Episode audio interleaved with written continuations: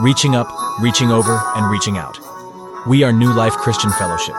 For service times or recordings of our weekly messages, please visit us online at www.nlcfchurch.org. Good morning. Anna and I are glad to be here with you again, and we always look forward to coming. And I'm sure many or most of you are aware that um, a tragedy happened in my side of the family this last night. My brother suddenly passed away while he was, uh, I don't know how suddenly, just to say that due to diabetic complications, my second youngest brother. So we're mourning and grieving his loss, and keep us in your prayers in the coming days as we process all this. For some time now, to my understanding, you as a church have been going through the letter that the Apostle Paul wrote to the Philippians. And the scripture passage was just read for us this morning Philippians chapter 4, verse 1 to 9. In the title of your bulletin this morning, the title for this passage that you had given was Rejoice and Don't Be Anxious. I believe that is a very good title for that particular passage. Paul is writing to his audience that they're to be joyful and not be anxious. But for that to be true, to be real in our lives, there's some things about us or in us that have to be true. Worry and fear or anxiety, these things cannot have room in a heart of joy. In fact, they empty our heart of joy. Have you ever wondered about being anxiously joyful or worriedly joyful? Wor- or, I mean, worriedly, or fearfully, or anxiously, doubtfully joyful. It sounds foolish, but if life has taught us anything, especially for someone like me who's not exactly young anymore, we know that joy does not happen by itself. Oh, you may be happy if somebody does something nice to you or for you, but that's not really joy. You can be joyful when someone does something good, yes, that is true. But happiness and joy are not the same the way it's used in the Bible. And I want us to understand that this morning. Happiness is conditional upon circumstances. Joy is an inner state of being that's not related to how well life is turning out for us. The presence of tears does not mean the absence of joy, or the presence of pain does not mean the absence of joy. Joy is not conditioned upon pain or cheerfulness, we can say. Someone might say, I'd be happy if someone would give me a million dollars, and sure, that person would be happy for a very short time. And they would truly be happy. But that would not mean that person would be joyful. Someone might say, Oh, he sure joyfully got a million dollars, and there's maybe some understanding the way culture uses the word, but it's not exactly it. But when someone says, I'm joyful in my relationship with God, that has a different emphasis or a different weight to it. A person can be a beggar and be truly joyful, can be very poor and sick and denied of all kinds of things in life, but still have joy. That describes the Apostle Paul. The Apostle Paul had joy. What is interesting about Paul is that his joy was in no way connected to what was going on around him or about his life circumstances. I want us to just let that sit for just a moment. Paul's joy had no connection to his surroundings or the circumstances that were surrounding him. For Paul, joy was a choice, it was a decision. Not something that happened to him because of good things that were going on around him. No, nothing like that. Paul had joy in very difficult circumstances because of his relationship with God and how his mind worked. Paul was the man who, with the help of another co worker named Silas, had planted the church at Philippi. He was the one who brought the gospel to Philippi and preached to uh, Lydia the maker of purple. And then uh, one day he's going down the street, and this girl has been following him for days, him and Silas, shouting things like, You're uh, servants of the Most High God, things like that. And he's fed up with that, and he uh, turns around and tells the demon that's in her, she's demon possessed, tells her to get out of her. The demon leaves. Now this girl can't do this uh, fortune telling anymore, whatever she was doing. And the owners of the slave girl get mad at Silas and Paul, and they have them arrested, have them beaten, backs are bloodied, throw them in prison, and they sing praises at midnight.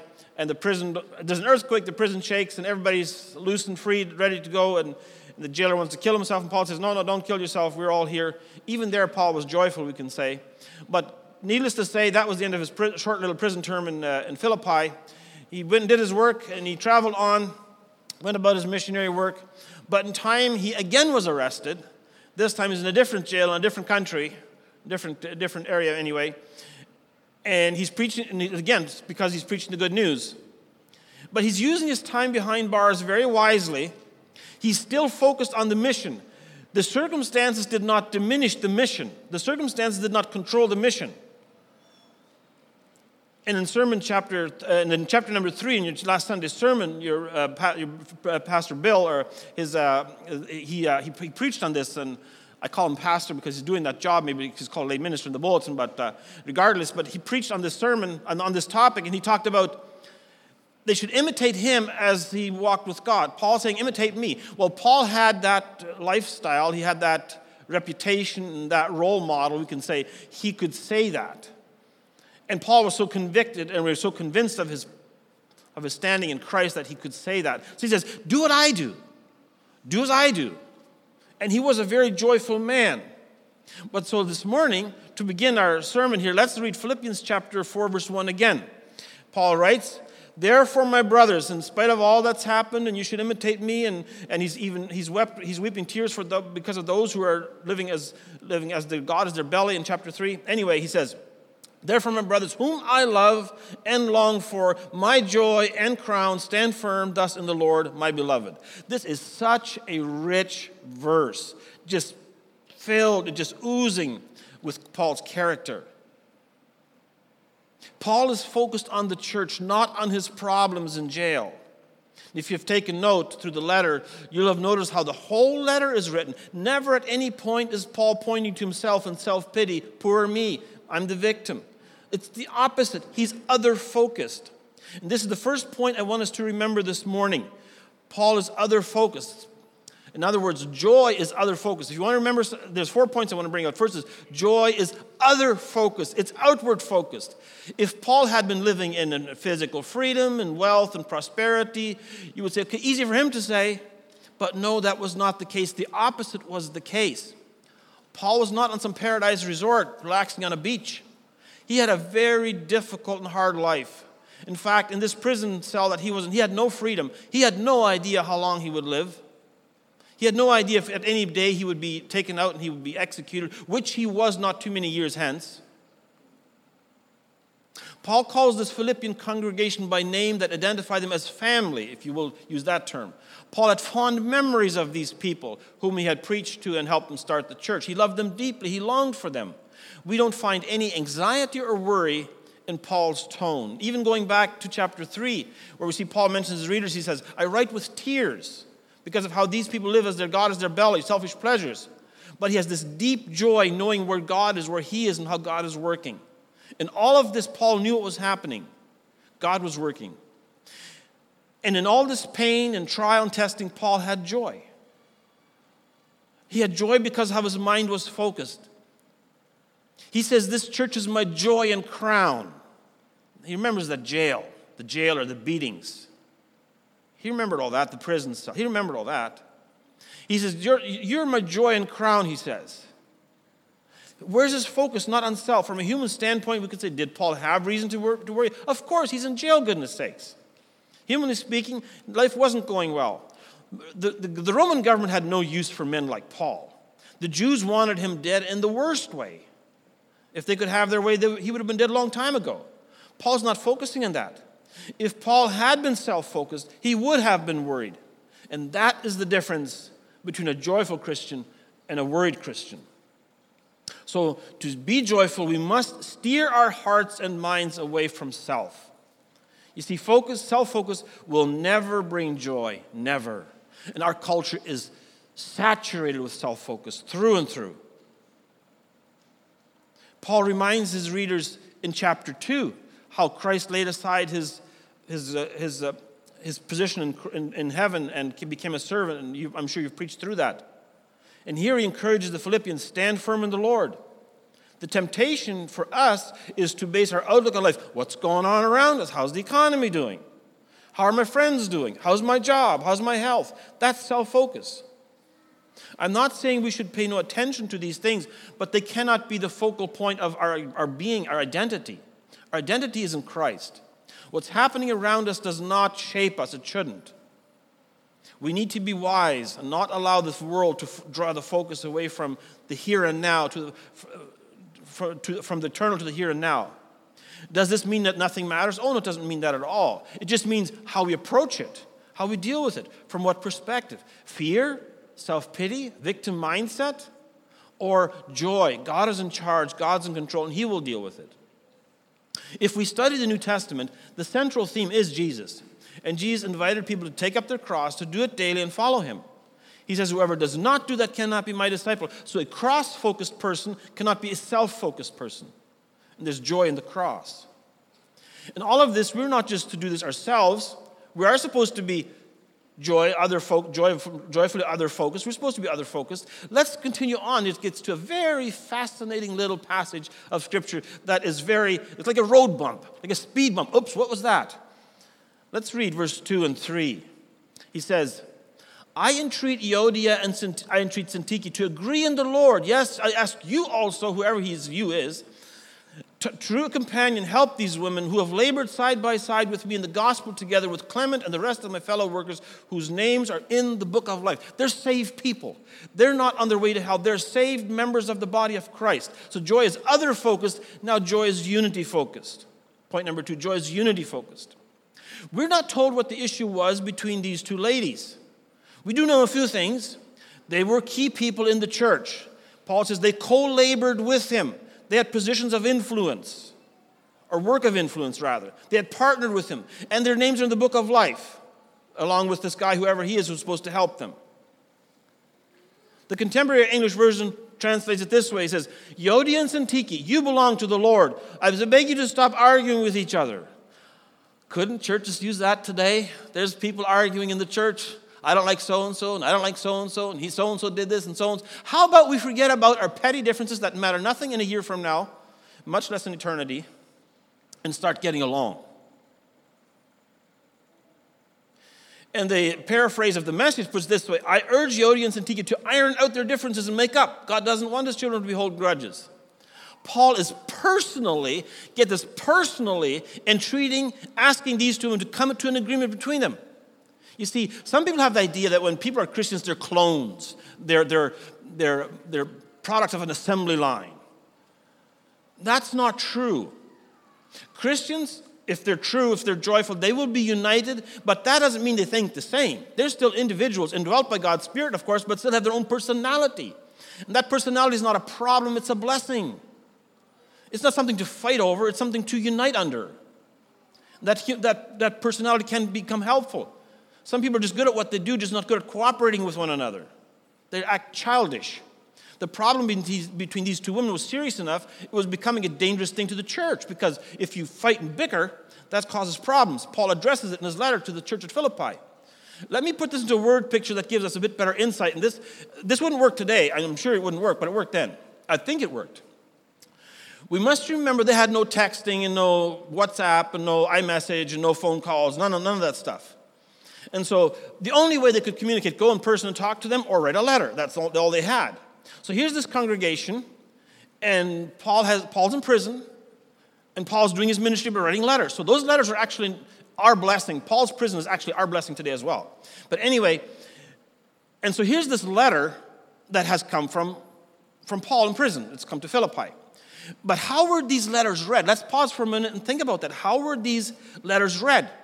They were read publicly in the public in a public environment. In Philippians 1, verse 1, it says, Paul and Timothy, servants of Christ Jesus, to all the saints in Christ Jesus who are at Philippi with the overseers and deacons. So the whole body is addressed in that letter. Now, how do we know they read it to everybody? Well, this is, this is part of it, but let me, let me look at some other things. In Colossians chapter 4, verse 16, Paul's writing to the Colossians, and he says, And when this letter has been read among you, have it also read in the church of the Laodiceans, so that you also read, and see that you also read the letter from Laodicea. So there was letter writing going on there. And Paul says, I want you to read their letter, and they read your letter. Another all inclusive one is um, in uh, 1 Thessalonians 5, verse 27, Paul is writing a letter to Thessalonians. He says, I put you under oath before the Lord to have this letter read to all the brothers. Everybody's supposed to know what I'm writing to you. So we have to assume that this letter to the Philippians was read publicly as well. Now, I just want us to, to, to image this, imagine this for a little bit longer. Imagine these two women, I'm not talking to you, I'm not talking to you, they have this bickering between them they're very good at what they do, just not good at getting along. And they have this serious disagreement. And the, there's, a, there's a news that comes to Philippi. Hey, Paul sent a letter with Epaphroditus. We got a letter from Paul. Paul sent a letter from, uh, with Epaphroditus. We're going to have a church. We're going to have a church service. We're going to read Paul's letter. So here's this letter from Paul, the missionary who started this, and they love him. Paul has sent a letter, and so somebody starts reading, whoever that is. And as they're reading, they get they don't have chapters and verse like we do today, but they get to this point all of a sudden, out of the blue, unannounced or un, unexpectedly, Paul says, I urge Euodia and Syntyche, get along with each other. That would not work today. In our culture, we are so velvet gloved and velvet footed, and we are so tippy toeing around everything, and we can't call out when people do this kind of stuff. And the, the idea, how dare he? What right does he have? Well, when the body is hurting, might as well call it out. One part of the body hurts, the other part knows it too. I mean, physically, if my foot hurts, the whole body knows it. You see, in our modern society, it's cloaked in secrecy and shoved under the rug and hidden. And I'm, I'm not trying to be guilt tripping us here, but this is what we do cover it up and and I'm sure probably they had been talked to and mentioned as well. And this was not something that was doctrinal an issue. It was simply they had a disagreement of sorts that needed to be straightened out. And in today's language, say, Paul, you're meddling. Paul, you shouldn't do that. That's what would happen today. We don't know the outcome of this or the response of these two women. I, I believe that they were they got this because you want to be positive and think that okay, this, this should have swayed them, this should have done the trick. But see, very often in situations when there's disunity, no one has the courage to deal with it. Everyone knows that something's not right, but nobody's willing to step forward. And those that do get slapped. Disunity is often like the elephant in the room, robs us of our joy. Everybody knows it, just nobody wants to talk about it. But is unity not worth the cost or the effort? Let me ask this Who wants to be part of a group where there's this unity and tension? Nobody enjoys working or being with people who are tense, divided, and at odds with each other. It's like you're walking on eggshells all day long. This was an issue going on in the church of Philippi. Paul's trying to nip it in the bud. They had worked alongside Paul. They were good workers. Names written in the book of life. Paul says, get along with each other. And then he says to this guy, you, you, you, you help them. Whoever that you was.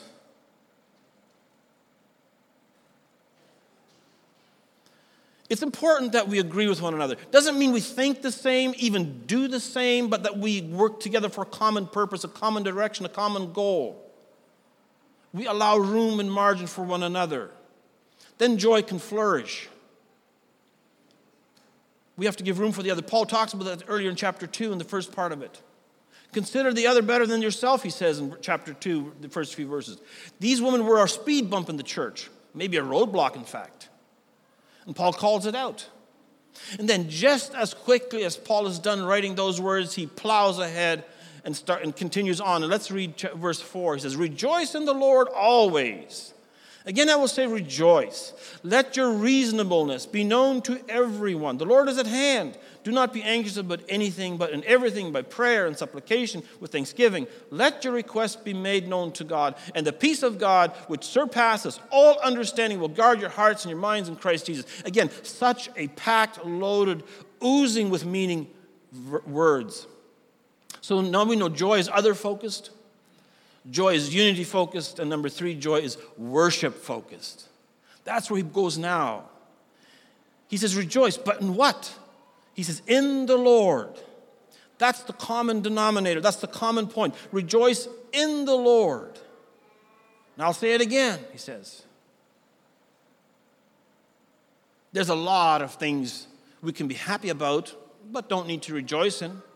He does not say, rejoice in your paycheck, rejoice in your job, rejoice in your new house, on your new vehicle, in your abilities, in your reputation, your accomplishments, and your education, and your achievement. He doesn't say any of that. Those are not bad things. They're great blessings to have. They're temporal, and in one lifetime they're gone, and they're, they're history. But Christ is eternal. We're not told to rejoice in things that have temporary value. We're told to rejoice in the Lord who has eternal relationships. The state of our joy needs to be such that when we're with others, they're in a peaceful presence. Like one preacher said years ago, some, make, some people make you glad when they come, others make you glad when they go. This is much bigger than we can imagine. I'm sure you've all experienced some of this in your lives. You immediately sense when you're with them something's off. It's tense. You can cut the air with a knife.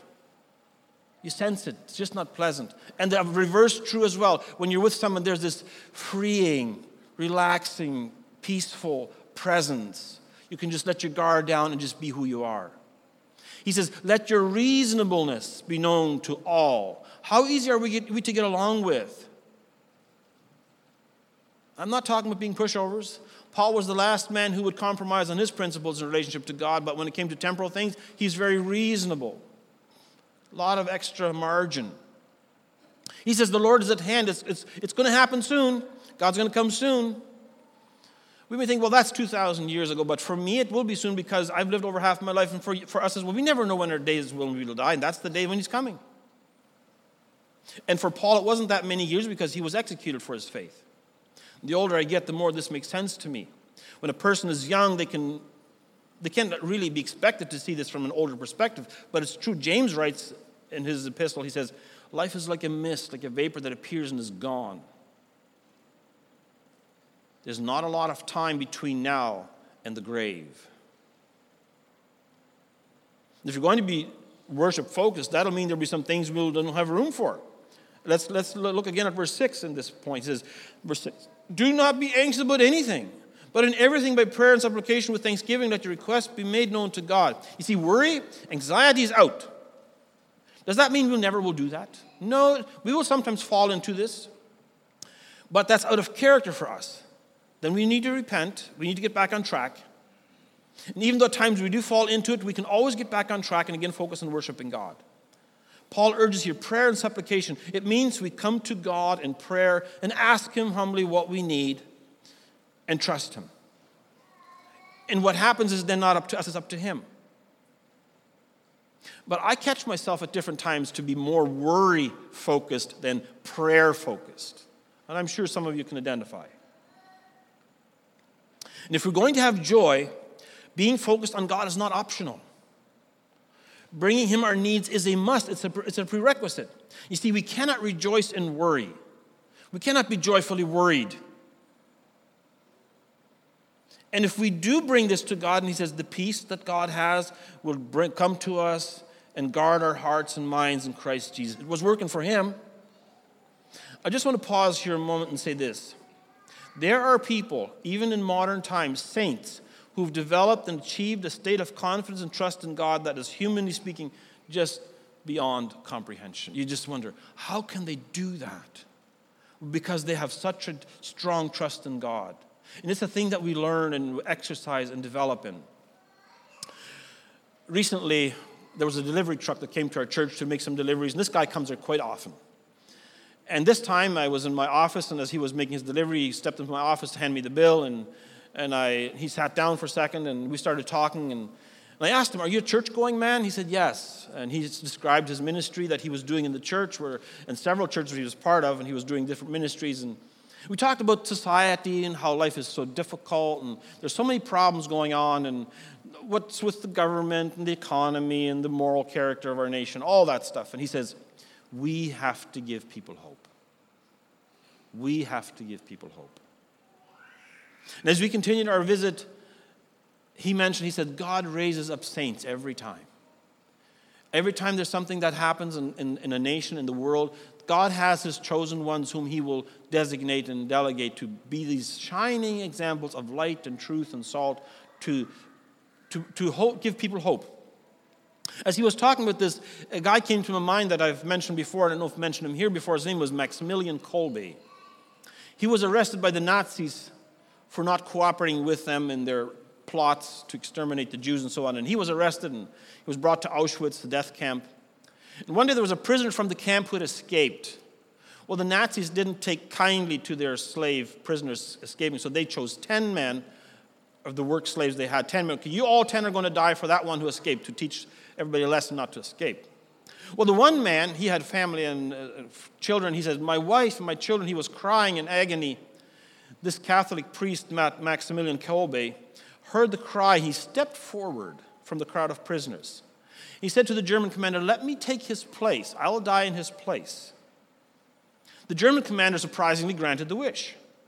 The story is told that all these 10 men were then hustled off to the bunker where they would now be starved to death. No water and no food until they all gone, de- all just dead.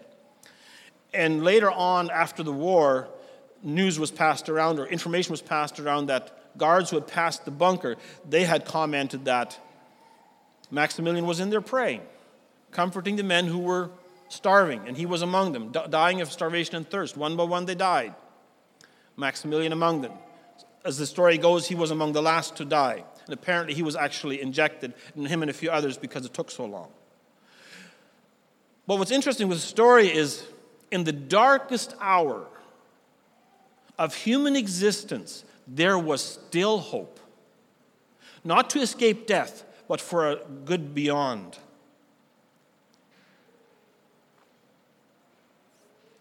He died with integrity. With his heart devoted to God, knowing that this earthly life, earthly life was not all there was. Here's Paul, we know, we read the story of, in prison, not knowing what's going to happen to him. He writes these beautiful letters to the churches. He's not writing from a place of comfort, knowing any moment could be his last, and he, later it was his last.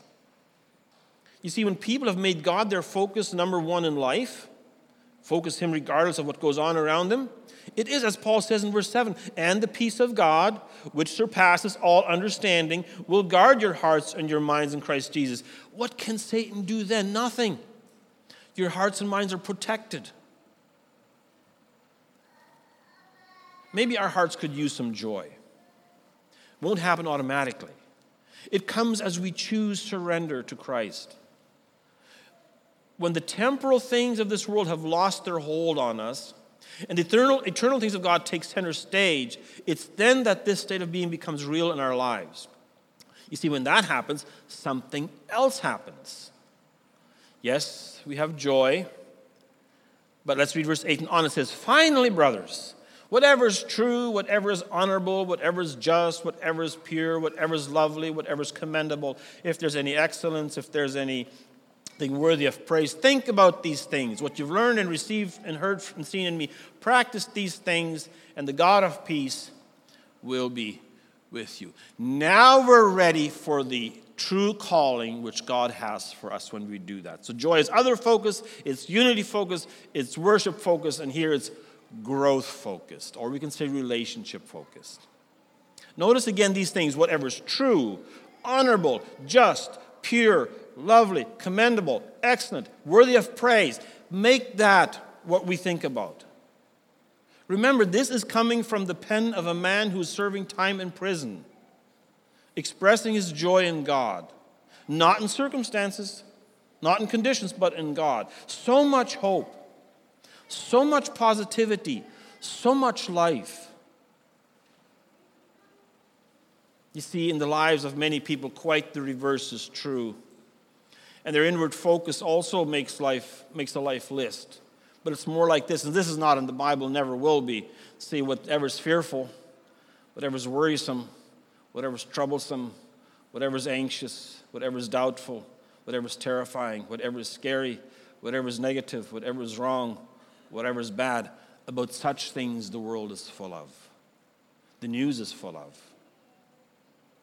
Worry about such things, the newscasters tell us. Just think what if the Bible said that? How draining it would be. There's no life, there's no hope in that. The world has its patterns. First, the world entices us to forget about everything and everyone, just focus on ourselves. If you focus on yourself and satisfy yourself, then life will be good to you. And as we start focusing on ourselves, we become wrapped up and ramped up in our own self, and we're absorbed and we're just tangled up in our own desires and, and want more and more and better and newer. It just doesn't and People should treat us better, entitlement and victim mentality, and on and on it goes. On the other hand, then we hear the gospel of Jesus, the exact opposite. Let go, surrender. You're made for far greater things. You're made for joy. Live in fellowship with your Creator. If we decide to live with a joyful heart, then all this negative nonsense will not be what controls us. Or we may fight with it and wrestle with it, but it won't be our character. The question we must ask ourselves do we want this? Now, I, I have to confess in my time, I'm guilty too, far too much focusing on the negative than on the positive many times and have to repent. Paul's joy wasn't Jesus as Lord. You see, when joy comes, then comes life. When life comes, then comes hope.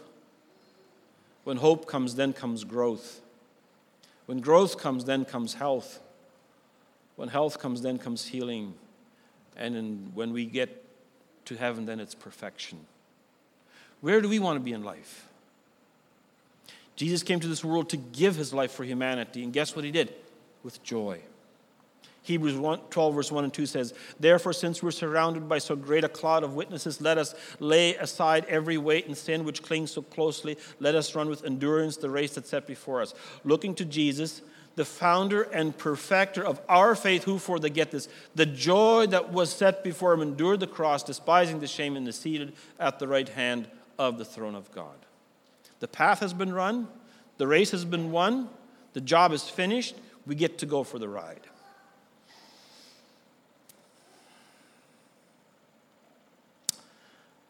I want to encourage us. Let us rejoice in our Lord Jesus. Then, whether or not we have little or much, we're hated or loved, we're sick or we're, we're, we're healthy, we're rich or we're poor, we have the world's goods or we don't, doesn't matter. We too can, for the joy set before us, endure and run the race with joy. Let us pray. Lord, you call us to joy. It is something you model for us in your days on earth, and many saints have done so in the years following and continue to do so. We're thankful for what you've done for us and how you've blessed us. May our joy be real. May it be contagious for those around us. Thank you for saving us and calling us to live joyful lives. Give us the strength and the wisdom for the journey ahead of us so that we can journey through life with true joy in you, Lord. We thank you. In Jesus' name, amen.